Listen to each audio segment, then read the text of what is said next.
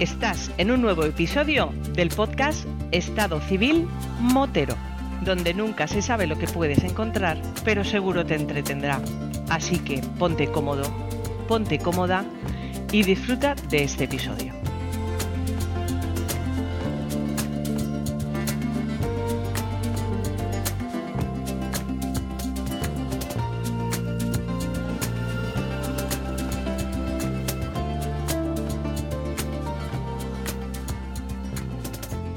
¿Qué pasa, chaval?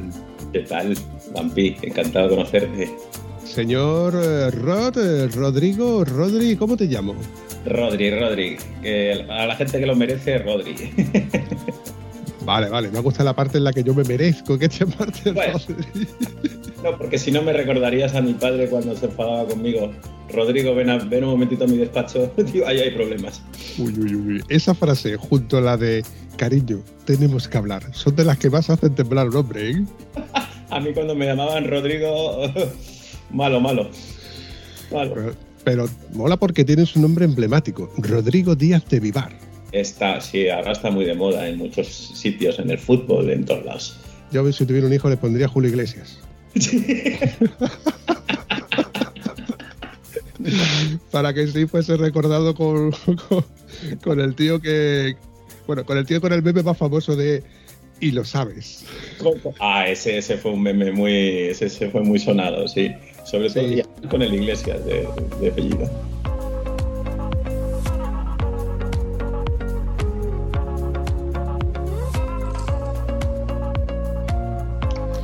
Bueno, Rodri, ¿qué hacemos tú y yo grabando un episodio del podcast de Estado Civil Motero? O la pregunta sería: ¿cómo has llegado, cómo hemos llegado a ponernos tú y yo delante de Skype? Bueno, estos son, estos son cosas de la vida, vamos, estos son destinos. Pues no, mira, yo escuché a, un, a uno que has entrevista- entrevistado tú, que se llama Quique Par, que te, da, te manda muchos abrazos, eh, que es un tío muy peculiar. Y es que el hombre eh, publicó un vídeo en YouTube que me pareció muy bueno, que fue el por qué no vas a viajar solo, más o menos, no sé si fue así el título, y me gustó mucho. Total que yo le dije que, que yo hice lo mismo, porque ahora te contaré cuando me, eh, me hice un, un viaje tal, eh, que ya te contaré ahora, y, eh, y le dije que pensaba exactamente igual que él. Y al haber, él al escuchar en, en el, mensaje que le- lo que yo he hecho, lo que estoy haciendo, me dijo, ¿por qué no te hacemos un podcast? Y digo, bueno, pues nada, y digo, escríbeme por Instagram. Y yo le escribí y poco a poco me fue diciendo, todavía no me decía quién, de quién era y al final acababa aquí.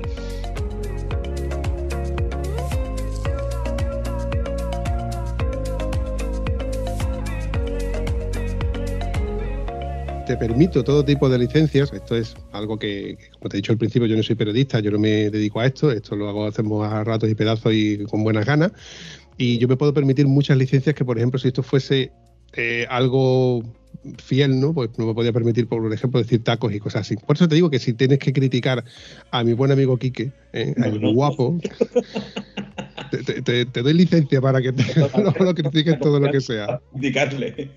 Pero no, además me parece un tipo que es que es que coincidí con exactamente con él en lo que decía y eh, lo de viajar solo para mí tiene muchas más ventajas y entonces de ahí que el hombre luego yo le conté lo que todo lo que estoy haciendo y todo lo que he hecho hasta ahora y me dijo joder dice pues espérate que te voy a vamos, si no te importa te hacemos te van a, a ver si te hacen una entrevista a una persona que conozco tal y al final pues nada eh, aquí estoy contigo Para que veas tú que es fiel a lo que yo te dije al principio de que esto no va, va sin guion, que yo no me suelo documentar sobre nadie, Sí. etcétera, es que no he caído ni siquiera en la cuenta que, que- que esta conversación empezó a través de, de Instagram y fue Kike el que me había hablado antes de ti. Lo que pasa es que yo he, traspapelado en qué momento estabas tú y Kike. De hecho, yo suponía que no estaba ya asociado porque podíamos haber realizado este episodio con Quique para que nos metiésemos con él físicamente. Pasa que ahora él te estará escuchando este episodio y estará diciendo, estos son unos cabrones muy gordos. De hecho, de hecho, de hecho, cuando le dije que iba a tener la entrevista contigo, se descojonaba. El ja ja ja ja no, no lo soltaba del teclado. Y, y entonces dice, lo vas a pasar muy bien. Ah, eh, le, le incluiremos en la próxima, si es, si alguna, si, si Dios quiere y hay próxima. Me gusta tu forma de pensar. Puede, puede que lo incluyamos en una próxima. Si, se lo, si nos lo merecemos. Sí, no, la verdad que eh, espero que, a ver, me alegra cuando él está haciendo cosas y me está diciendo, estoy preparando algo, no puedo, tal, pero por otro lado, hay veces que es la que le echo de menos. Hace mucho que no hablamos, eh, hace mucho que estuvimos hablando mucho todos los días, eh, tanto él como Puri, eh, un encanto de, persona. El podcast de, Puri y de él. Es un encanto. la pena es que me, pilla muy, muy lejos, entre comillas. Siempre puedes, claro, siempre puedes coger un ferry o puedes coger un vuelo y en dos horas estás allí pero el salto primero económico y después la pereza que te da, porque hay que reconocerlo, para luego tirarte solamente un fin de semana, porque yo con un fin de semana no me conformo, yo quiero tener más, porque gente como, como ellos, a las cuales ya le tienes aprecio, le tienes cariño, le tienes, eh, ya no es simpatía, es que se dan a querer, sobre todo Puri, porque aquí que del, del montón. Quique es de esas personas que no, no, puede ir con él por la calle porque las chicas se fijan en él y en mí no. O sea, si uno de los dos es guapo, al otro lo hace el feo. Entonces yo sería el feo de los dos. Y al guapo le hace más guapo. Eso es así, compadre. Eso sigue siendo así. Eso es así, cabeza. Le hace mucho más guapo al guapo. Pues nada, habrá que juntarse con él alguna vez. Sí. Oye, ¿y, por, y bueno, ¿por qué crees que él pensó de que tú serías un buen invitado, un buen contertulio, que podíamos crear un buen episodio? Porque no sé si decirte ya la aventura tan grande que he hecho hace poco. Eh, si te parece, te la digo, te la cuento dos segundos. Eh, yo, vamos a ver, más o menos resumidamente, eh, hace ya, no crees que soy motero desde hace mucho tiempo, yo soy motero desde hace, pues eso, cinco o seis años, a la universidad iba con mi T-Max y no sé qué, pero no llegaba a tener una moto grande. Y en la pandemia, eh, dejé el de, bueno, yo era procurador de los tribunales, dejé el despacho y, en la pandemia incluso me hice, compré una moto en, plena pandemia. Oye, perdona que te interrumpa, voy a hacerte un inciso porque hay cosas que para mí se me resbalan, que no, no digo me resbalan porque no tengo conocimiento ni tengo interés en conocerlo como por ejemplo la política, el fútbol, cosas de las que no se habla aquí realmente en el podcast porque no tienen, no tienen nada que ver y por otro lado son de las pocas cosas que yo entiendo que son capaces de enfrentar a padres e hijos, incluso hermanos, ¿no? Políticas y fútbol. Y ya de religión no se habla porque no, no merece la pena. Pero me gustaría que tú me explicaras, para quien, para quien no lo sepa, cuál es la figura del procurador. La figura del procurador de los tribunales es el intermediario que está entre el cliente y el abogado. Es decir, los procuradores somos unas personas que nosotros en el procedimiento eh, ante los tribunales, eh, ya sea, da igual, el los juzgados o lo que sea, de cualquier ámbito, tú le vas, el procurador le va informando de los pasos que tiene que seguir el abogado. Porque el procurador va a, los juzgados, recoge las providencias y las providencias le dice que tiene que, ahora mismo tienes que presentar una prueba, ahora son las conclusiones, es decir, le va diciendo lo que tiene que decir el abogado. Es el intermediario entre el cliente y el abogado.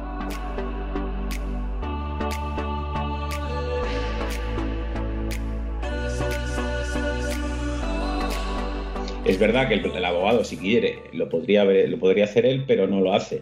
Entonces el procurador es, digamos, es un intermediario, un mensajero pijo, porque se cobra unos, un dinero importante, pero sin embargo es una figura súper eh, fundamental a la hora de, los procedimientos entre el abogado y el cliente. Es decir, el, procurador tiene que ir a, la, Plaza Castilla, en este caso en Madrid, a recoger las providencias y con lo que diga la providencia el abogado lo lee y, es, y sabe en qué momento procesal están en cada, en, cada, en cada procedimiento, digamos.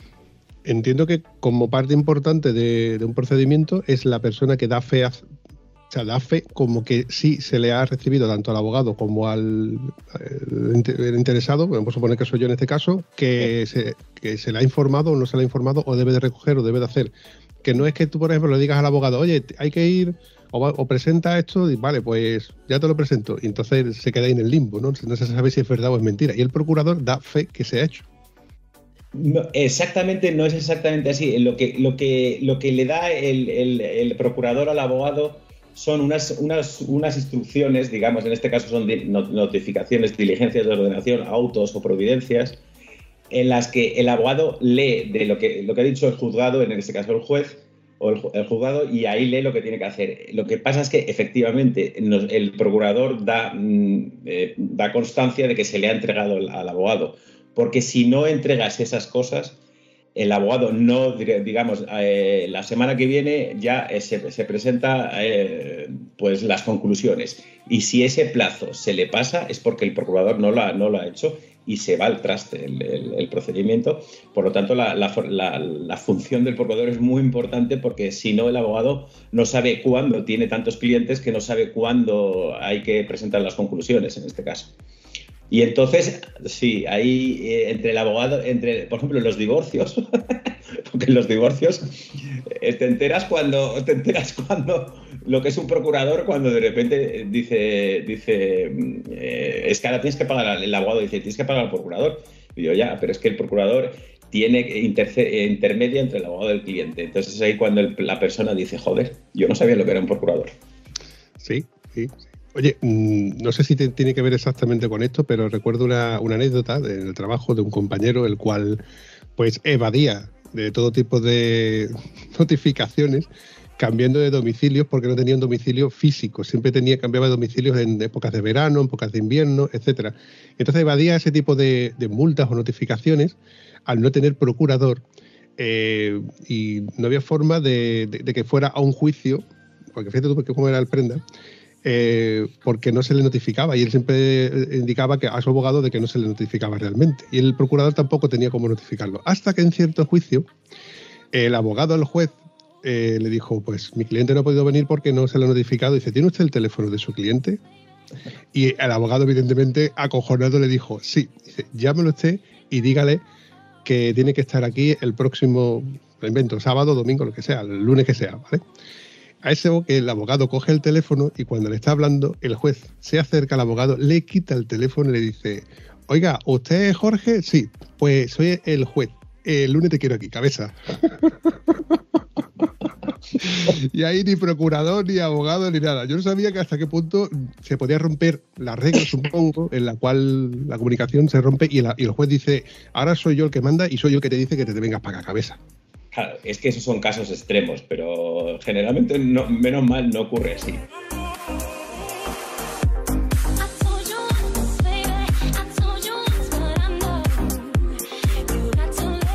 Lo que pasa es que la justicia en este país, la justicia es una justicia lenta, pero no para. Mi padre decía, mi padre era un abogado muy conocido, era registrador y tal, y dice, la justicia una vez que se mete en tu casa, eh, aunque vaya lenta, es una, es una rueda de molino que no, no para, no para, sigue, sigue, sigue. Por lo tanto, nunca hay que, hay que, hay que eh, o sea, no hay que hacer caso omiso si desgraciadamente te ves inmerso en un procedimiento judicial. Haciendo un puente seguido y rompiendo la lanza del tema de, la, de la justicia, que bueno, me ha llamado la atención y por eso he, sacado el tema. He recordado al principio cuando hemos tenido el micro cerrado que aquí que te ha comentado, dice, igual no habláis de motos. Y es que es verdad, empezamos de variar. Efectivamente. Yo en un momento decía, bueno, ¿y ahora qué? ¿Cómo sales de aquí, no? No, pero te saco, te saco rápido. La pregunta era que tú me has dicho de que empezaste con una motillo de, juguete, ¿un T-Max? ¿Qué es? Sí, era una T-Max porque yo iba a la. Eh, yo incluso por, durante la carrera y siempre me han gustado las motos, joder. Y entonces, eh, eh, en plena pandemia, unos meses antes de la pandemia, me compré una, una Honda XADV que me duró dos meses. Porque ya me estaba, ya me engorilé es que esto de las motos es que es, que es aditivo. Eh, eh, de repente en plena pandemia dije, eh, bueno, yo no era muy bueno, claro, yo era bueno yendo en moto por ciudad, pero por calle no, por carretera no, y nunca había viajado. Y entonces un mes antes, me recuerdo que fue en febrero del 20, que me fui, nada, me fui con, porque después de la DV me cambié a una Niken. porque vi que no cogía, para coger estabilidad. Y entonces la, la me duró un mes también. Y empezó la pandemia y acabé en una KTM, la 1290. Eh, pensando en la Nikon tiene sentido con lo que tú has dicho de ganar estabilidad, porque claro, pasas de un... A ver, que coste que no estoy etiquetando a la gente que tiene scooter. Un saludo, Josemi, gran tío con una Burman que hace cosas maravillosas que muchos quisieran seguirle a él como él, como él va con su Burman. Siempre se ha dicho eh, que las scooters son motos ciudadanas y como tal pues no, se les consideran motos, son vehículos de, de, uso y de tránsito para precisamente llevarte del punto A al punto B. Entonces, Hay gente que dice que los moteros que van en scooter no son moteros. Yo digo que el motero que se viste y calza para ir en moto es motero. Mira igual la moto en la que vaya. Partiendo de esa base, que tú llevas, te he dicho antes que era un moterillo de de juguete, digo, a ver si te me tiras por la lengua, pero no has entrado al trapo. Creo que no hay suficiente confianza, Rodri, pero te sigo tirando al trapo. A la ADV se le ha considerado el váter con ruedas, porque es un sube bordillo que solamente sirve para eso, subir y bajar bordillos. Bueno, yo ahora te contaré en la aventura americana que no, perdón, he dicho aventura americana, vaya, me he adelantado, he hecho un poquito de spoiler.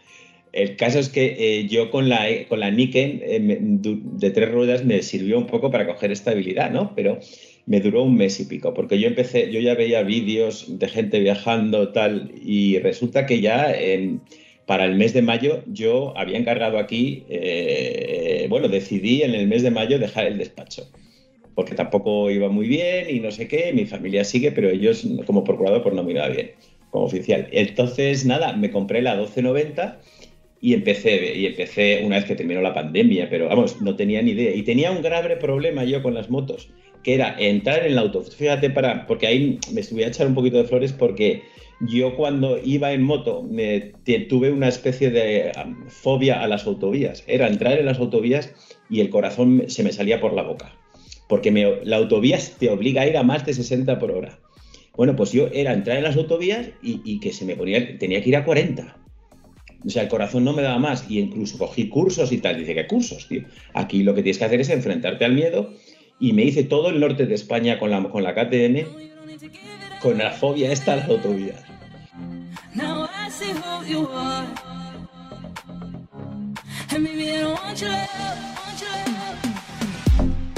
Y entonces ya se me, luego me fui a Marruecos con una empresa y ya ahí se me fue yendo poco a poco. Es decir, que no es, no es, coger clases, yo creo que es la práctica. La práctica hace que se te vayan esas tonterías y poco a poco se me fue yendo. Y entonces ya nada, aquí que le hablé de la última aventura que fue ya en, el, en este año que yo, yo ya había estado en Estados Unidos varias veces y no sé qué, y cogí la moto y me la llevé a Nueva York. La metí en un avión y creo que como yo no ha habido nadie hasta ahora que lo haya grabado. Lo estoy grabando, que por cierto, nada, yo por si a alguno le interesa, eh, luego hablamos de cómo encontrarme. Y metí la moto a Nueva York y de, eh, de Madrid a Nueva York y de Nueva York me recorrí 21.000 kilómetros, me hice los cuatro a las cuatro esquinas de Estados Unidos. 32 estados en tres meses me ha pasado de todo. He visto cocodrilos, he visto eh, tirados en la cuneta, un indio casi me atraca en plena, en plena reserva india de, de, Nuevo de Utah y Arizona. Bueno, me lo he pasado increíble. No te haces un, hasta he conocido a un actor norteamericano que me hizo mucha gracia. No sé si tú sabes quién es Robert Patrick. Sí, claro que sí, hombre. ¿En serio? ¿Lo sabes? Sí, sí, sí, estuvo aquí este fin de semana, estuvimos comiendo juntos de tapas. Bueno, pues algo más.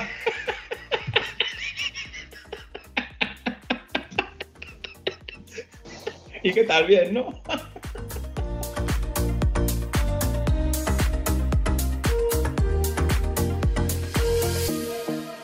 Bueno, el caso es que estaba yo en una gasolinera allá, allí por, por Nuevo México más o menos, y le digo a, a, a, él, digo, oye, ¿le puedo hacer una foto a tu colega en la Harley que tiene?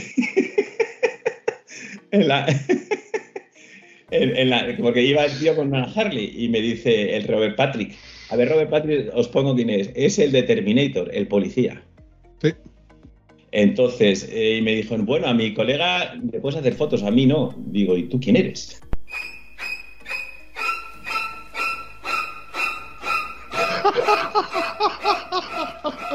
Porque no le conocía. Está muy machacado, tío. Y me dice, soy Robert Patrick. Y digo, ya, yo Rodrigo Lasso, encantado.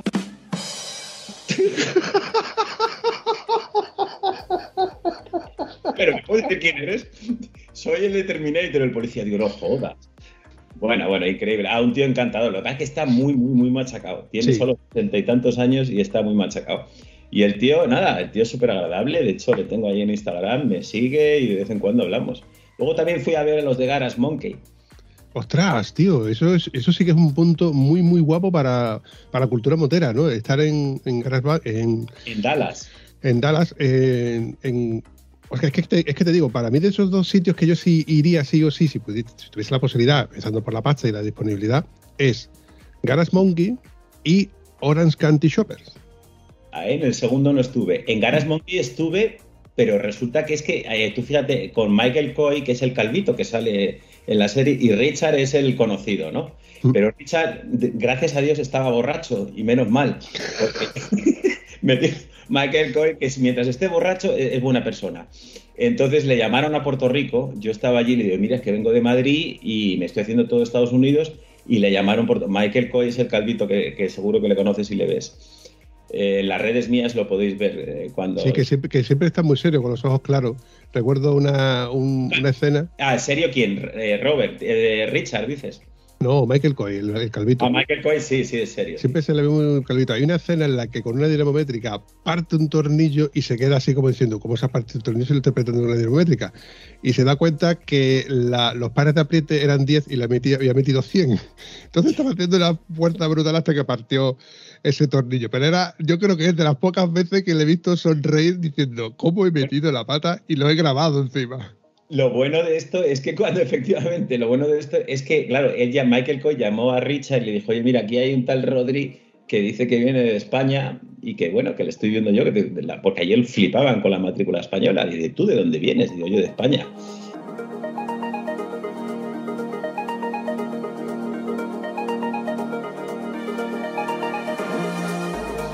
Entonces le dije, entonces a, Richard le gustó y le dijo que vea lo que le dé la gana. Vi el, donde graban los escenarios, me enseñaron todos los coches que estaban haciendo.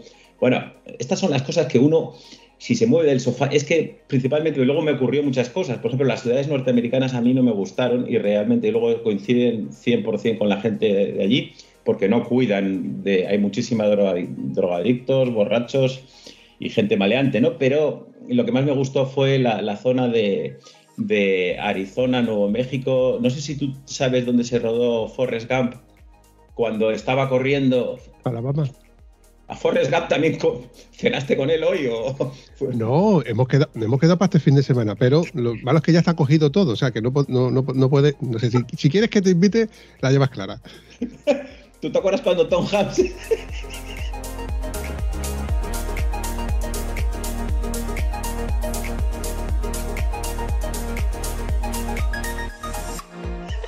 está corriendo. Qué cabrón. Un montón, ¿Te acuerdas cuando estaba corriendo y el tío decide volver, dejar de correr y dar la vuelta? Sí. Pues ahí le llaman la Forest Gump Hill y esa es la zona de, Arizona y Nuevo México y Texas. Para mí eso fue brutal. Yo entré en un estado y hasta tres estados más allá no pude cerrar la boca de, los paisajes. Entonces yo creo que eh, viajar, y esta es así que lo que le dije yo aquí, que viajar Probablemente sea más peligroso eh, porque la gente me decía, ¿cómo vas a Estados Unidos y te van a matar? Digo, pero vamos a ver. La gente lleva armas, sí. Eh, la gente, eh, de hecho yo entrevisté a varios que me dijeron que no podían salir sin el arma a la calle, que se sentían desnudos. Digo, bueno, ya, pero es que a veces probablemente sea más peligroso quedarte en el sofá de tu casa. Amigo mío, en eso estoy totalmente de acuerdo contigo, porque en, el, en la comodidad del estatus y de esa zona de confort que tenemos de sé dónde está el Mercadona, sé dónde está la farmacia, tengo mi tarjeta sanitaria, sé dónde está mi cajero, pues lo tengo todo controlado. Pero cuando sales a la aventura, no, a la aventura, porque es como tú mismo has dicho, hay gente que hace sus compras y que vive, echa su gasolina, compra sus vehículos y se pone malo y se ponen bueno. O sea que al final y al cabo tú eres una persona más que si, tú, si tú sales a la calle, ahora mismo, tu balcón, y miras a las personas que van pasando en coche y tú no sabes si esa persona viene de los Estados Unidos o es de aquí, lo más probable es que pienses que es de aquí, pero a lo mejor es una persona que es, no digo turista, pero es viajero, viajante, o como lo queramos llamar, y resulta de que se está recorriendo esto y tiene, tiene incluso más curiosidad que tú. Y encontrarte con esa persona crea cierta afinidad, porque tú tienes curiosidad por conocerla a ella y esa persona tiene curiosidad por conocerte a ti. Tus costumbres en Europa y las nuestras pues, eh, fuera de, Europa eh, referente a eso que estás diciendo, es que eh, nos creemos el ombligo del mundo en este país. Bueno, no sé si en este país, porque yo, yo soy español eh, de, los, de los grandes, ¿eh? a mí me encanta España y que no con todas las tonterías que está viendo en este momento, eh, en fin, bueno, no vamos a entrar por ahí, que nos metemos en, un jardín que no debemos. Entonces, eh, nos creemos el ombligo del mundo. Yo anduve andando por Utah, por Arizona y Nuevo México, me llegué a encontrar una persona que me dijo, sí, una, una hindú, una nativa hindú, me dijo, dice, ¿y España qué habláis? ¿Español? A ver, claro, ya, efectivamente. Y luego hay gente que no sabe ni lo que es el Real Madrid, ni lo que es el Barça. Entonces, no nos creamos el ombligo del mundo cuando hay gente en el mundo que no sabe ni siquiera que existimos. Es verdad que la cultura ha aumentado mucho más y en Estados Unidos saben ya dónde está España, pero hay gente que vive, es que eso es un país donde, por ejemplo, yo lo pasé mal en Nuevo México, porque entre un punto y otro puede haber como 300 y pico kilómetros y como entre sin gasolina, entre un punto y otro no hay nada. Cero, solo es desierto, paisajes brutales pero se te cruzan osos, bueno, osos no se, me lleva a cruzar uno, eh, se me cruza, se te cruzan ciervos a, montones como gatos, se te, eh, cocodrilos me encontré para, justo al entrar en Nueva Orleans, pero cuidado con, que no tengas gasolina y entonces eh, hay gente que no conoce nuestro país. Tú dices Real Madrid y dices, ¿y eso qué es? ¿Sabes qué pasa? Con eso de que te has dicho de, Real Madrid. Eh, ahora mismo yo me pongo la, típica imagen de callejeros viajeros, ¿no? Y te ponen a los críos en Somalia con camisetas del Real Madrid y del Fútbol Club Barcelona. Vamos a ver. Esos críos que no tienen lápices, ¿cómo que tienen una camiseta del Real Madrid y del Barcelona? ¿Por qué? Porque se las han puesto para que nosotros creamos de que ellos conocen lo que es el Real Madrid. Que no digo que no tengan internet en todo el poblado uno y que a través de, la boca de uno se convierta en un altavoz, vale pero que no todo el mundo tiene por qué conocer a Ronaldinho en este caso a Julio Iglesias, y mucho menos a Rodri. Bueno, efectivamente, y además es que exactamente, eh, es que exactamente, es que no conocen. Y luego hay una, hay una, hay una, hay una este que, es buenísimo. Yo, por ejemplo, las ciudades, eh, como te he dicho antes, grandes, nos creemos que, por ejemplo, Los Ángeles. ¿Tú qué, qué, qué imagen tienes de Los Ángeles? Pues una ciudad increíble, ¿no? Bueno, pues es una puta mierda. O sea, perdonadme si hay algún americano que me está escuchando. Y ellos están de acuerdo conmigo. Es decir, eh, hay un peligro. De hecho, yo llegué allí y me dijo un policía eh, de Los Ángeles, me dijo, no dejes la moto en la calle, porque te la roban seguro.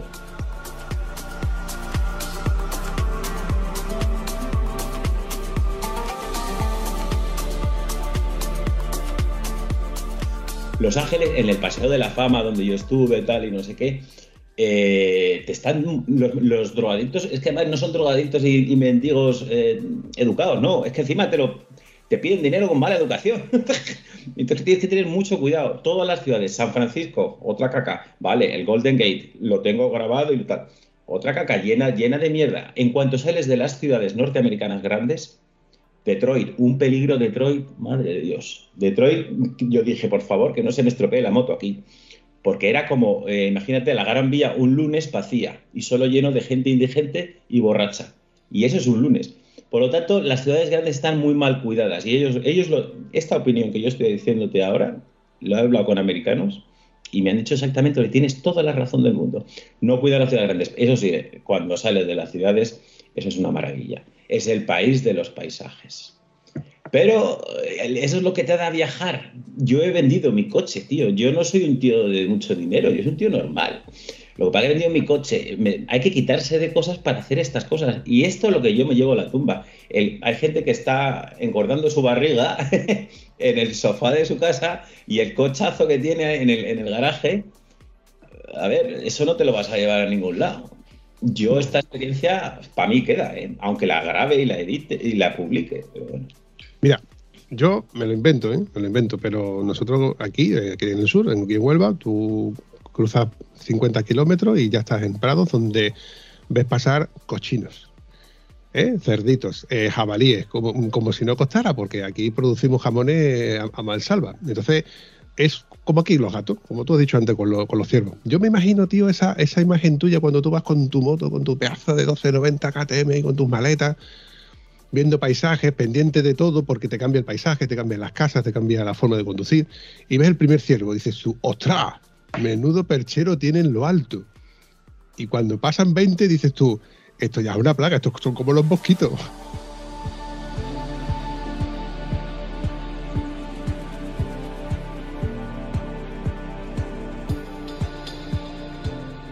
Me acabas de quitar la palabra. Exactamente me pasó lo que tú me has dicho exactamente tal como lo has escrito. El primer ciervo dije, madre mía, qué, qué, chulada, tío, porque yo aquí recuerdo haber viajado por Segovia, por Riaza, y, tío, haber visto un ciervo era una anécdota, tío.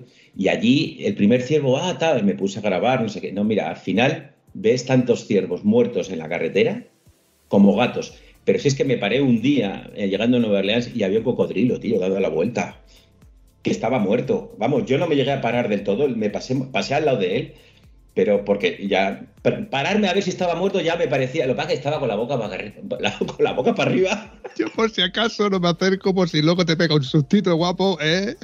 Pero, pero no son los ciervos y luego efectivamente te pega un susto, pero es que luego había, hay señales de cuidado con los caballos salvajes que se te cruzan.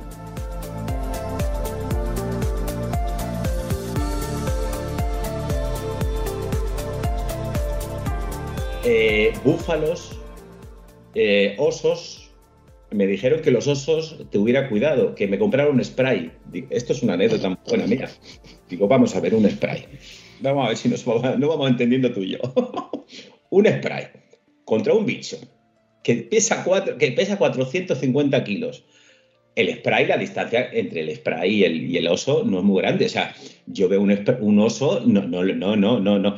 Y, y me dijeron, dime. Es que te imagino con el spray y, con el oso como yo aquí con un toro de forne. Exactamente igual. Exactamente igual. Y entonces me dijeron, lo que tienes que hacer es darle con el spray los ojos. Digo, mira, yo veo un oso y lo primero que hago, dice, porque dice, no corras. Digo, vale, no, ¿cómo que no corra? Ah, coño, hombre, con propiedad. Dice, lo que tienes que hacer es hablar con él. Digo, ¿En, ¿En español o en inglés? Perdona. Bueno, lo que eh, eh, en cualquier idioma, porque lo que tiene que ver el oso es que tú no eres un animal, porque él no sabe que tú no eres un, humano hasta que hablas. Entonces le digo, oso, no te importa no comerme hoy. no te importa no, dar, no te importa no darme un zarpazo hoy y, darme de, comida a tus, a tus crías. Entonces el oso cuando ve que tú hablas, te pira. Pero claro, yo digo, oso, ¿no te importaría no matarme hoy? Que no me apetece, que, que no, no, no estoy yo para que me maten hoy. Entonces, eso es lo que dicen. Entonces, no debes huir y lo que tienes que hacer es hablar con él. Tener una conversación, hombre, entre oso y persona, joder. Sí, ya te veo, te veo en plan, eh, oye, Yogi, que, que vengo aquí buscando a Pupu, a ver si entre los dos podemos hacer una fiesta, una party. Mira, ve, date una vueltecita y me, me, lo localiza, que quiero meterle un, un, micrófono para grabar un podcast en condiciones. Venga, Yogi, enróllate. ¿Viene algún turista por la pista, Pupu? Todavía no, Yogi. Bueno, bueno, bueno, bueno. En el Lincoln National Forest me acuerdo que me dijeron, los osos no son peligrosos, y es que al final el más peligroso en este mundo es, es el humano. El ser humano son los más peligrosos sin duda. Pero claro, hubo un ser humano bastante subnormal, bastante imbécil, porque fue el único que atacaron en ese bosque, en el, en el Lincoln National Forest de Nuevo México, me dijo la tía, eh, cuando estaba yo allí.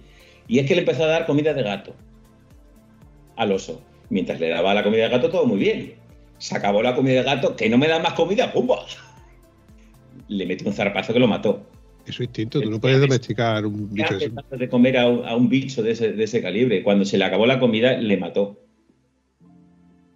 Es que pensamos que podemos domesticar a, todo tipo de animales y bichos y resulta que, no puedes domesticarlo. Otra cosa es que es que el tema de las redes sociales es lo que te he dicho antes. Vemos eh, gente que, tiene a osos en casa que, bueno, hace poco vi en Instagram un tío totalmente borracho con su botella encima de un oso y los dos cantando, el oso y el tío.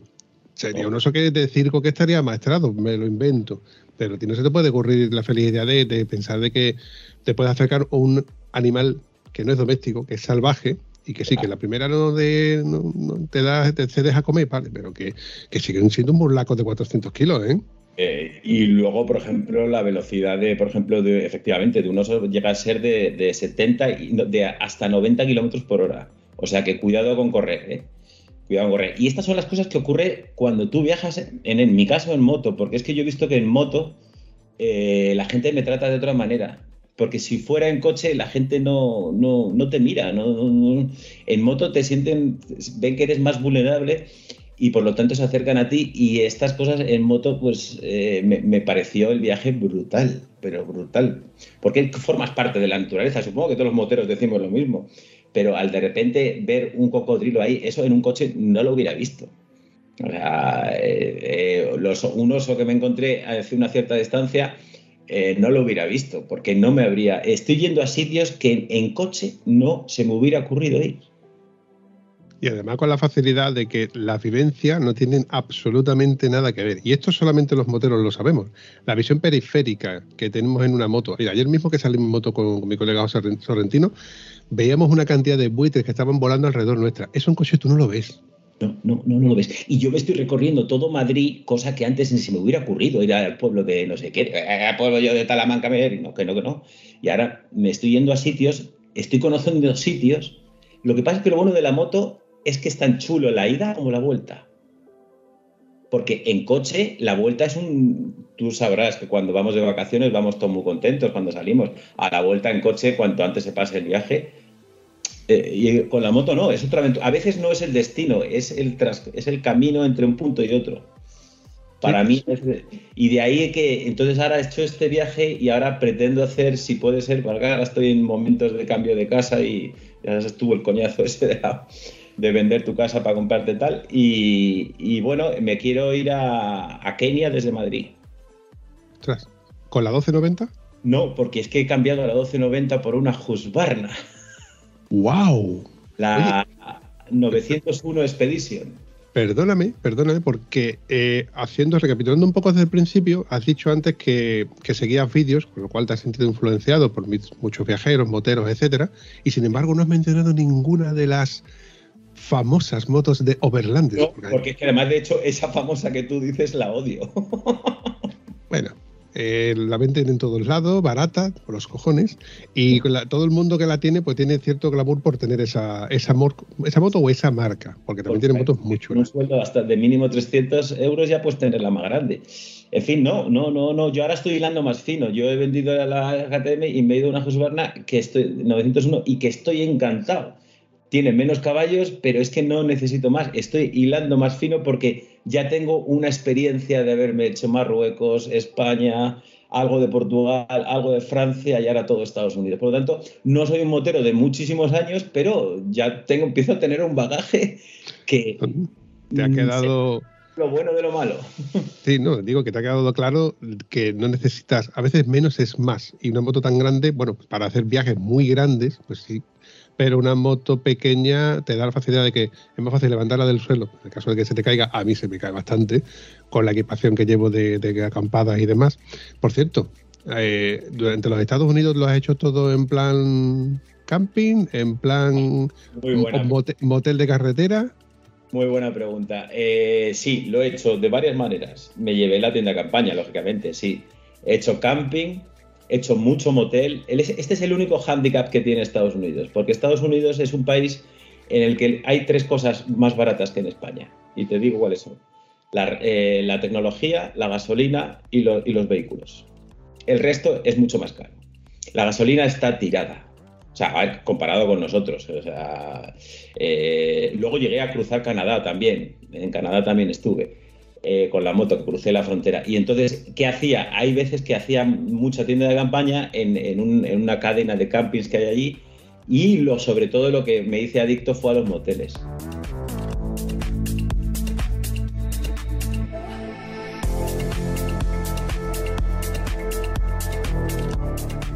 Estos moteles de carretera que hemos visto en las películas, pues un, auténtico adicto. Ahora, hay que tener cuidado, y yo lo digo por si alguno quiere irse a Estados Unidos con la moto, que los presupuestos de, moteles tiene que ser de entre 100 y, 130, y 150 dólares.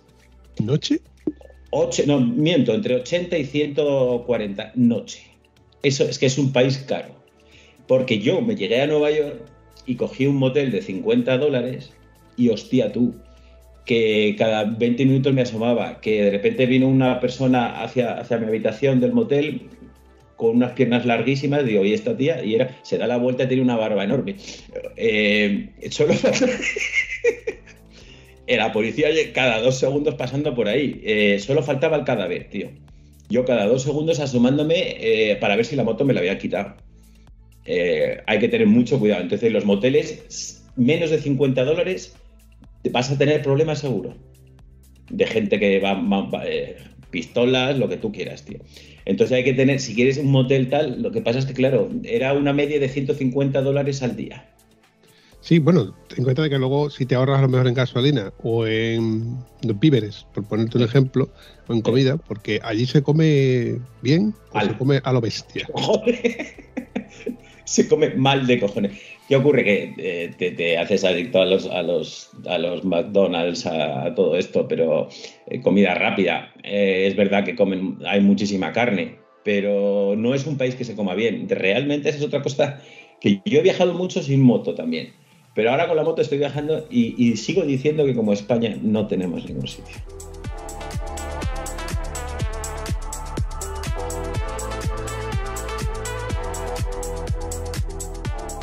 Yo mientras iba por los caminos de, por mis carreteras de todo Estados Unidos, a, mí mismo y a veces en los vídeos que lo digo, yo me cabreaba y decía, ¿por qué entre un chalet y otro puede haber una distancia de 500 metros, pero entre esas dos familias que viven en cada chalet no se conocían, no se conocían nunca? De hecho, me dijo una señora, dice, pues me acabo de enterar que el vecino de al lado eh, se ha muerto. Dice, pues ese vecino llevaba 20 años viviendo al lado tuyo.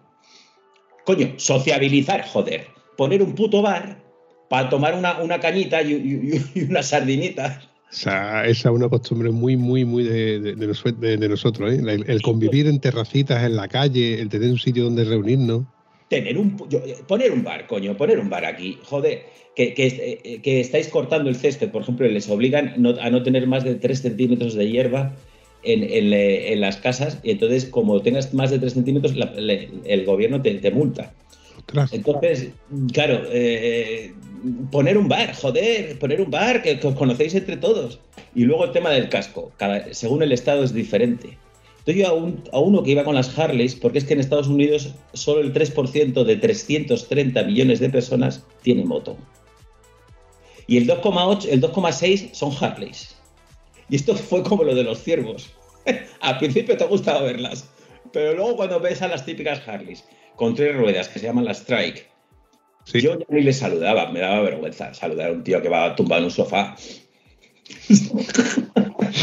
Vamos, acuérdate de cuando tú ibas en un sofá de, bueno, de dos ruedas, pero que sigue siendo un sofá, una scooter es un sofá. Y la Niken, ¿la Niken qué es, tío? ¿Qué moto es eso? No sé, tío, no sé, es una- pero es- se está considerada como moto, ¿no? A mí me, oye, me mola, porque, a ver, Yamaha, yo, yo he descubierto muy tarde que Yamaha es de las pocas marcas, por no decir la única, que puso los huevos en la mesa y se inventó la Niken, se inventó la Yamaha, eh, la GTS con el sistema Omega de suspensión. Tienen motos que son totalmente diferentes para gustos. Y la Niken yo creo que, eh, eh, yo- ojo, que a mí me ha adelantado una Niken que yo decía, si se le va la moto de adelante, pero es que no se puede ir, son dos neumáticos. Si se te va uno, se te- el otro te, se te sigue agarrando. Pero para que te pegue un susto de eso, ahora, me gustaría manejarlo, ya lo he dicho en algún otro episodio, porque tiene que ser un bicho diferente, guapo. Te da una estabilidad que tú crees que tienes, pero de repente cuando coges una normal, pues dices, coño, vale, te ayuda, es como, no sé si, eh, te ayuda a coger estabilidad para cuando tienes una moto luego normal. Pero para que en Estados Unidos no son como la Niken, la Niken era una moto normal. En Estados Unidos es que son auténticos barcos, tío. Pero Sí. barcos, o sea, hay una que se llama el Speed, que es eh, con tres ruedas, tío, de 160 caballos.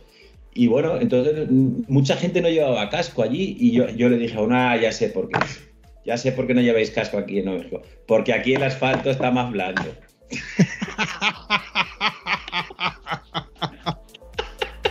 Qué cabrón.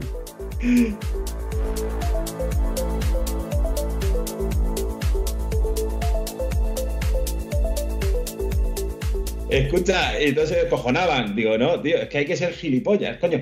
De hecho, grabé a unos chicos que iban en camiseta y que la, policía no te multa. Y luego, por ejemplo, radares tampoco hay. Están los policías con la pistola, pero pero eh, al ver una moto con matrícula española es que ni se, ni, ni se, ni, se, ni se molestan en detenerte. Entonces yo no he tenido problemas con nadie, eso sí, la gente allí va a su bola. Hay otra cosa que ya con esto más o menos te dejo, eh, no te dejo, pero te, te sigo diciendo eh, el tema de las...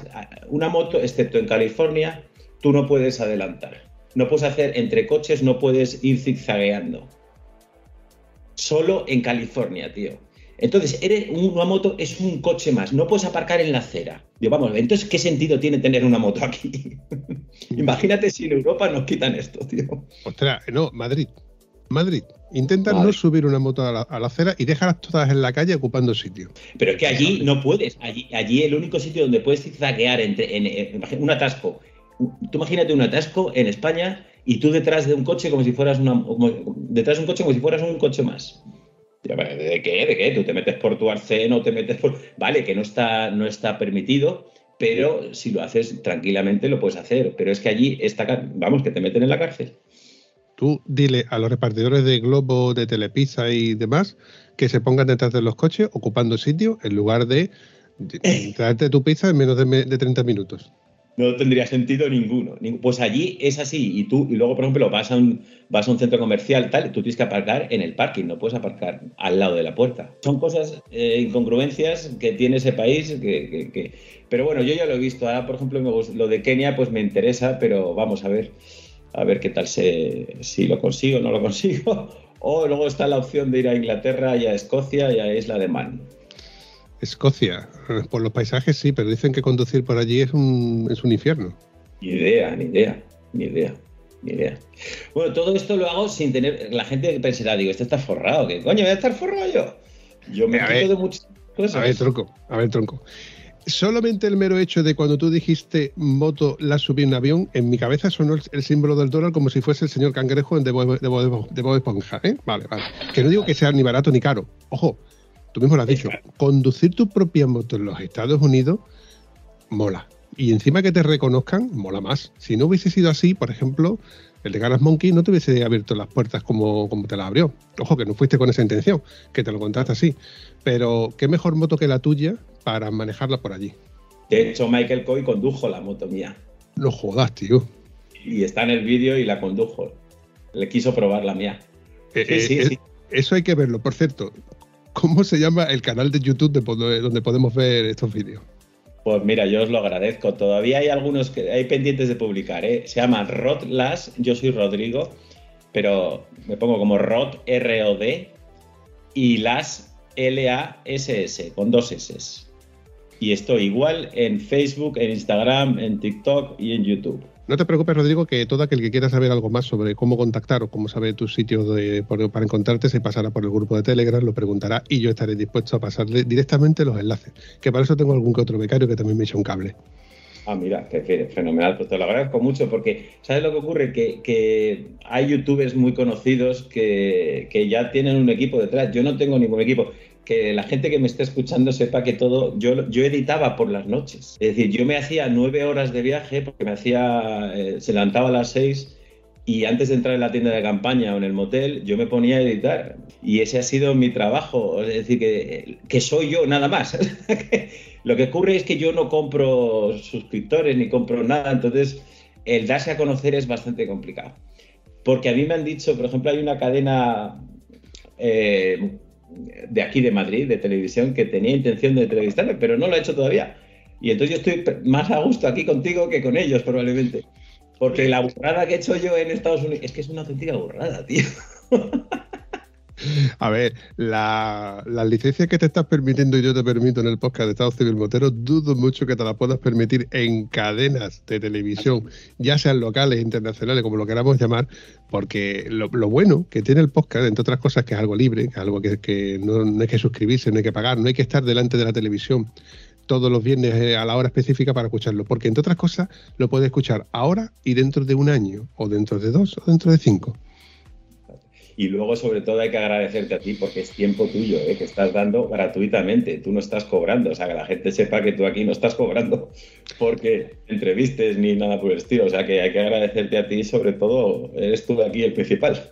Nada, nada. Yo, me siento gratificado con conocer a gente como tú, el buen rato que estamos echando aquí entre risas y demás, que nos lo estamos pasando genial. Echo de menos a Kike porque seguro que nos reiríamos mucho más. Ah, muy... yo, pensé, dije, yo creo que este mes tenía que participar como el como el procurador entre, entre y Rodri. Muy bien hilado, sí señor, muy bien hilado.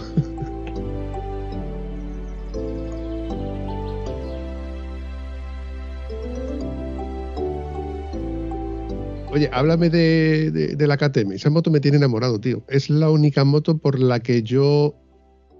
eh, está mal decirlo. Por la única que yo cambiaría mi rubia. La moto con la que llevo desde 2008 con ella, mm, soy fiel a ella, estoy muy contento. Ha, pasado por un restyling muy bueno de suspensiones.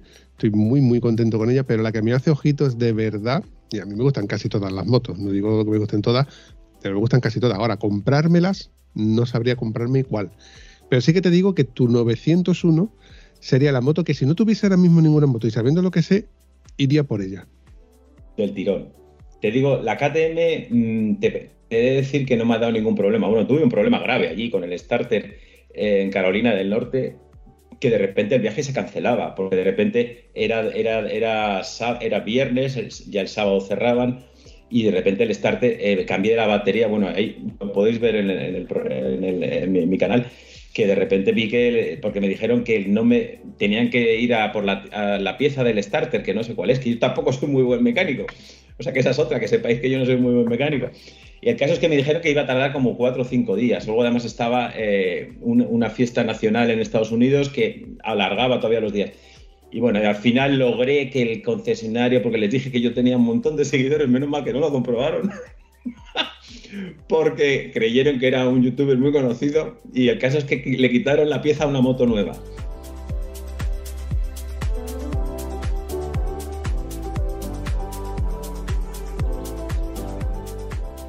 Entonces, eso es lo único que me ha pasado, el starter. El resto, la moto va de lujo. Ahora, hay que tener cuidado con la KTM. ¿eh? La postventa, yo lo siento, lo voy a decir, o sea, no, no me voy a cortar. En España es muy mala. O sea, miran, mucho, miran mucho el euro y, y aquí no, no, ha sido, ha sido bastante pésima. Eh, entonces, pero como moto es muy buena moto. Luego la Husqvarna, madre mía, la Husqvarna son 30 kilos menos. Eh, el motor abajo, ¿qué me, qué me cuentas del motor abajo? Es un inventazo eso. No sé si lo sabes tú, que te- el motor que está El abajo, depósito. el depósito, sí, el depósito, perdón. Eh, eso te da una facilidad brutal. Y entonces yo estoy ahora mismo, pero encantado no, lo siguiente. Es que es nueva, es de este año, del, del 2023. ¿La negra y amarilla? No, negra no, azul y, azul, y azul y amarilla, la Expedition. Ah, Y luego está la Expedition, que tiene, es para un poco más off-road, eh, con llanta 21 pulgadas, y tiene, es, es que están los pesos muy bien repartidos. Y entonces eso hace que tú puedas, eh, y vamos, que, que, que, que yo me, me- muero por ganas de meterme en campo y no soy muy bueno. Pero la KTM es muy buena. Ahora, eso sí, eh, la gente echa pestes un poco de la postventa. ¿eh? Es que la postventa es donde se ve realmente quién te vende la moto, si es un buen tipo o no. bueno, esperemos que no tengas que ir mucho a la postventa, porque, bueno, de- los suecos estos hacen motos muy buenas, feas, como todas, feas, porque hasta ahora yo creo que los faros, el faro de la, de la nueva Super Duke que hemos visto en el Licema, Sí. creo que es el único faro que me está gustando de todos los demás. Estéticamente, y me van a, bueno, me van a salir los, los compañeros que, que tienen las KTM, las 890 y 790, que bueno, que estéticamente no me gusta, no me atraen, de hecho me echan para atrás. Reconozco que tienen lo mejor de lo mejor. Suspensiones, chasis, frenos, tienen lo mejor de lo mejor. Claro. Es que- Pero Ya, es que la, la otra. Claro, es que estamos muy acostumbrados a la marca esta tan buena que, que tiene todo el mundo eh, a, a verlas. Entonces vemos algo diferente y es o te encanta o la, o la odias. o te parece horror. sí, sí, sí, sí. Por eso cuando salió la Sbarna, aun siendo una moto diferente, sigue siendo parte de la base de la 890, digamos, Exacto. 901. Entonces, y estéticamente me encanta, porque es una moto que está diseñada para lo que nosotros hacemos, que es el trail. Nada de meternos por campo a hacer enduro o hacer pistas tipo rally ride, ni nada de ese tipo. Y si tú ya tienes la herencia de una marca que ha ganado, si mal no me equivoco, 18 Dakares, algo bueno tiene que tener. O sea, que es una compra fiel. Luego está, como tú, como tú has dicho, la postventa. Ya. Es que, ¿sabes lo que pasa? Que, eh, por ejemplo, la Husqvarna no es una marca muy conocida, pero la Husqvarna lleva desde el año 1903. Sí, Lleva, lo que pasa es que ha tenido cambios de, de titularidad, ha intentado BMW, lo quiso comprar, pero no lo logró, y al final lo ha comprado KTM. Entonces es una marca derivada de KTM, pero para mí Husqvarna eh, tiene 120 años, o sea, eh, es una marca sueca, digamos que se fabrica, no, digamos no, se fabrica en Austria, igual que la KTM. O sea, eh, no es una moto de plástico, ¿sabes? Que te quiero decir que, que- que si está fabricada en Austria, pues joder, tiene un ligero, no sé, tiene eh, una Tiene, ligera... tiene un, tiene un pedigrí. El problema es que Sí. marcas que de más renombre pues son las que ocupan todo el, el rango, ¿no? Porque cuando tú vas a mirar una moto trail, miras en el referente y en el caso de las motos gordas, gordas, miras a BMW con sus 1200, 1250 y ahora las 1300. Luego está KTM, pero lo que no se da cuenta la gente es que, por ejemplo, eh, el otro día lo estuvo comentando José en el podcast de Dame Rueda sobre la 1300. Empezaban los precios por 21.000 euros y te puedes llegar a los 28.000 euros perfectamente.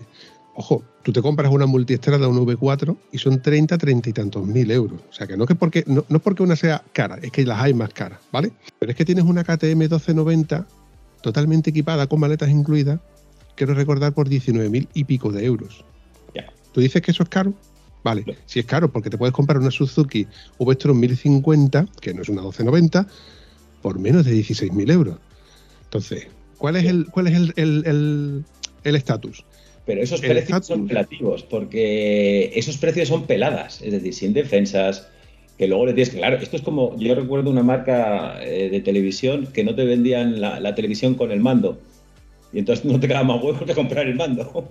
Sí, Entonces, hay cosas en una moto nueva que le tienes que poner, las defensas le tienes que poner, porque que si no, menos mal que yo tenía las defensas en la KTM, porque si no me habría roto el este. Entonces son precios muy pelados, eh, o sea, motos muy peladas, perdón, que luego tú tienes que ponerle los accesorios fundamentales. Por eso la Husqvarna viene muy bien equipada, viene con un protector de cárter que es súper tocho, eh, viene con muchísimas cosas, eh, las antinieblas también.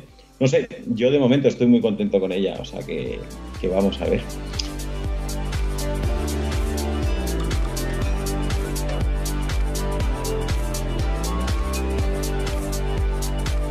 Mm, Por otro lado, el tema de que venga pelada, bajo mi punto de vista, yo por ejemplo yo puedo elegir en una moto pelada qué maletas comprar, las que tienen mucha capacidad, las que tienen poco, las que son textiles, las que son de aluminio, las que son de plástico, las defensas, puedo elegir las que son un poco más altas, un poco más, más esbeltas. O sea, por culpa de gracias a tú puedes aprovechar esa, esa coyuntura de que te la venden pelada. Pero Sí. es que tú en el configurador de la marca, tú empiezas a decir, venga, le meto colores, accesorios que son imprescindibles en la moto que el ese, el esa, el controles de no sé qué, controles de no sé cuánto, me estás quitando controles para que sea barata. O sea, con lo cual me estás obligando a que por un color específico pague 3.000 euros. Exacto. locos. Y, y luego está el, el- el- el- el detalle de. Yo ahora mismo estoy encantado. Yo, por ejemplo, la, el- la llave keyless, tío. Tú la tendrás en la tuya. No. Que no tienes llave, ¿no? Mi moto más antigua, churrita. Escucha, pues no te haces una idea la envidia que me dabais la gente que poníais, metíais la llave y encendíais, el- encendíais la moto. Es decir, que la llave keyless muchas veces me fallaba. Y ahora mismo yo soy feliz poniendo la llave, no, no tengo llave keyless en Husqvarna, meto la llave y se enciende la moto. No, la otra dependía de cuidado que no hubiera inhibidores, que, que la pila se te acabara, que yo que me he movido por zonas de Arizona eh, y de Nuevo México y de, de Texas y no sé qué, que ahí no había cobertura ninguna. Y entonces, como la, como perdiera tal, eh, es un movidón. Luego te enseñan de una manera súper complicada de cómo volver a enlazarla. Mira que no, que no, que meto la llave en el contacto y ya se acabó. Eso es así, cabeza. Eso es así. Pues nada, tío, yo espero seguirte por las redes sociales. Te invito a que cuando Muchas cruces el, el charco para el sur de África, bueno, para África, mejor dicho, eh, pases por aquí nos cuentes cómo, cómo te ha ido. A ver si coincidimos con el bueno de Quique, Quique el guapo. Bueno, gracias a ver, estamos aquí. Sí, sí, sí. No, para mí es un placer que cada vez que él pasa por aquí o nos llamamos por teléfono y nos tiramos de la lengua, evidentemente, con un micrófono delante, nos recortamos solamente un poquito menos. Tampoco te quedas tú que nos recortamos mucho más. No, yo te agradezco muchísimo la entrevista y siempre voy a recordar esto porque es la primera vez que me entrevistan, pero que de verdad te, te doy las gracias y que lo haces muy bien. Además que sabes escuchar, ¿eh? Y siento que yo hablo mucho a veces, perdonadme si he hablado mucho. No, no, no. Pero es que yo te voy a corregir. Tú has dicho una entrevista. ¿Tú de- realmente tú crees que esto ha sido una entrevista? Pues parece, parecemos dos colegas aquí hablando. No, no, no. no, no. Yo siempre lo he considerado como eso, es un rato de charla, un rato de, de conversación, un rato de, de, de buen, de buen rollo, de dos personas que realmente no se conocen y en la, en la puerta del bar motero o en la puerta o en la propia gasolinera repostando, pues le cuentas algo y al final te pegas allí tomándote una cerveza y contando anécdotas. Se acabó la ruta.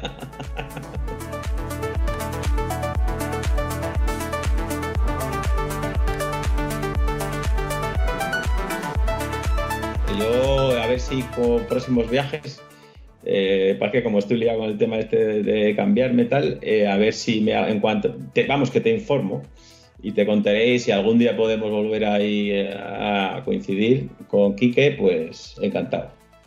Seguro que sí. Y si pasas por aquí, no olvides pegarme un telefonazo, que, que el flojito, ¿eh? que luego me duele y luego te tengo que pedir daños y perjuicios y buscarme un procurador. No, no, yo ya no estoy como procurador ni nada, yo estoy, ya me hice, me hice editor y ahora me dedico a esto, bueno, colaboro en, un, en unas inmobiliarias, que por cierto lo diré, exclusiva Ramos, que es un tío, un tío con, el que yo colaboro, exclusiva Ramos aquí en Madrid y que le llevo los temas hipotecarios, porque mi padre era, era, se dedicaba a esto y, y nada, y el, el resto estoy intentando vivir. Oye, si tu padre estu- estuviese ahora mismo aquí con nosotros, porque me dijiste que falleció en su día, Sí. ¿estaría orgulloso de ti? Bueno, mi padre, sí, además que fallecieron los dos, eh, mi madre y mi padre, macho. Mi, padre mi madre falleció en febrero y mi padre en, no- en noviembre. O sea, imagínate, en un año nos pasó un camión por encima. Yo soy el pequeño de cinco hermanos y yo creo que sí, porque eh, mi padre fue registrador o estado, tal, no sé qué, pero lo, él que era un hombre de pueblo y decía que lo importante en esta vida es ser feliz.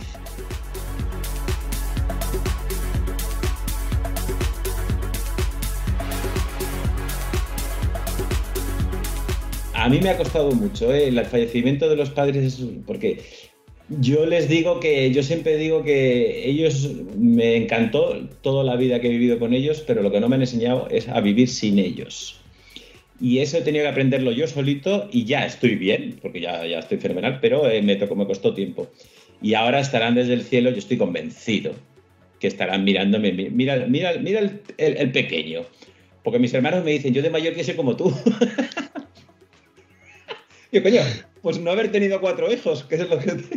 Ahí está. Al final te conviertes en la envidia de la familia. Que Claro. mola, ¿eh? Mola. De hecho, mi madre me cuidó yendo por, yendo por no me acuerdo, por, eh, por la zona de Carolina del Sur.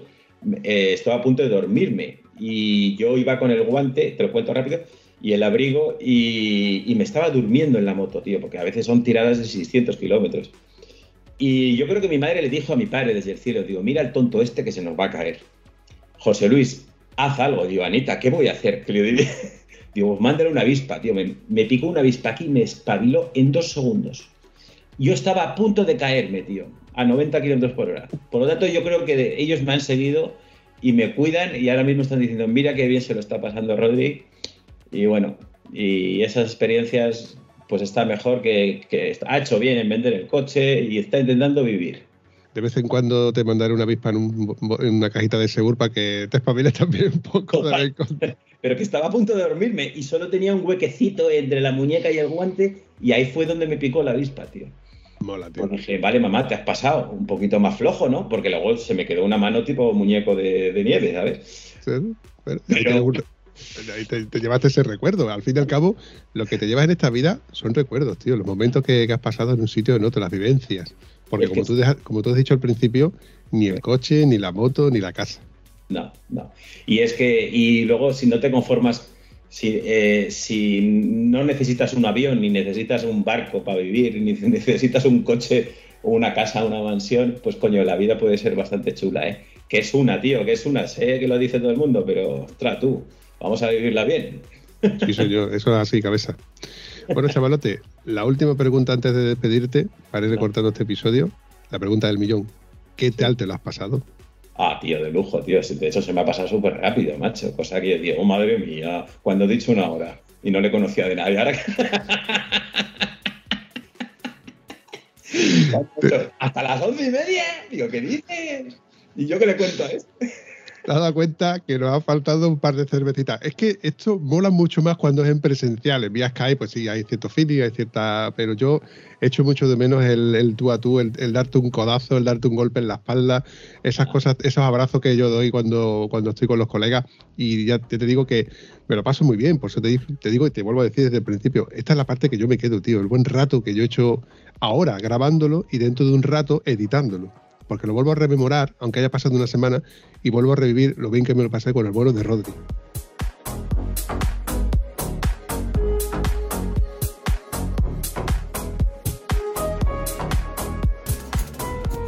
Pero tío, es que ni siquiera me he levantado ni para beber, ni para coger la botella de agua. He querido a veces beber y digo, ah, voy a beber yo ahora, me apetece contar esto, tío. O sea que está súper a gusto, tío. No, no, no, no. Para nada, te lo agradezco. Tú también eres un poco personaje. me lo dicen todas. El ser, el- en, en el buen sentido. Venga, tío, pues muchas gracias, Vampi. Gracias a ti por haber pasado por aquí y nada, espero verte mm, más pronto que tarde. Un abrazo, Sí. Rodri. No dudes que aquí tienes un colega en Madrid, ¿eh? O sea que cualquier cosa que no sea judicial, No, no, no, no. Cualquier cosa que quieras, eh, tienes a un colega ya aquí en Madrid. Por favor, no. Un abrazo, campeón. Gracias, tío. Un abrazo. Chao, chao.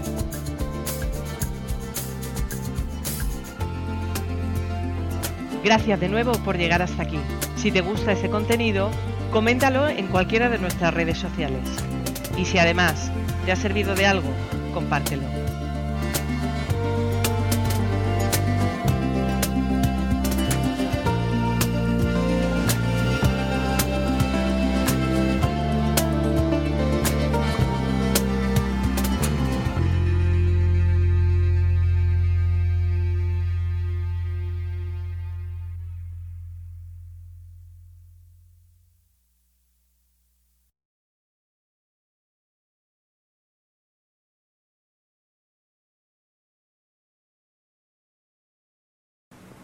No se vayan todavía, una y más. No te preocupes que de todos modos, todo aquel que quiera saber sobre tus enlaces y demás, que se, apare- que se agradezca, perdón. Yo, como yo, yo, solo me autocensuro y yo solo lo- me lo arreglo. Estate quieto ya con el enfoque, coño. Y Ya, ya te. Las cámaras chinas. Repito. Vale, yo también, sí. Sí, he oído todos tus podcasts. Bueno, todos, casi ¿En todos. serio? Hostia, sí, sí, he oído. Sí, sí, sí. Me dijo, me dijo Kike, no te preocupes porque a lo mejor no hablas de motos. Sí, bueno, eh, eh, suele pasar. De, de lo, de lo menos que hablamos puede que sea de moto, pero bueno, el vínculo que, yo- que tú tienes con Quique, con, Mick- con Quique, perdón, es de motos, así que deduzco que... Bueno, yo cuando tú me preguntes te contaré cómo, eh, cómo, has- exacto. cómo he llegado hasta aquí.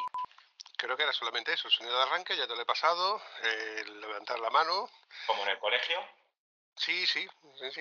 Solo que me decir, "Hola, señorita, ¿puedo ir al baño? Eh, Como decía el ma- maestro, ¿puede ir al servicio cuando tenga 18 años? ¿Qué es? ¿Qué hizo? Servicio militar, cabeza. Va, mentira, eres nuevo. Y nada, esto eh, en Plaza Machunga de Toreado. Dicho todo esto. Cinco. Bebe, hombre. Ahora que te he cortado. Ten cuidado, te vaya a atragantar. Andaluz eres. Y anda, anda, y a pila también. Eso es, to- eso es to- eso es todo, amigos.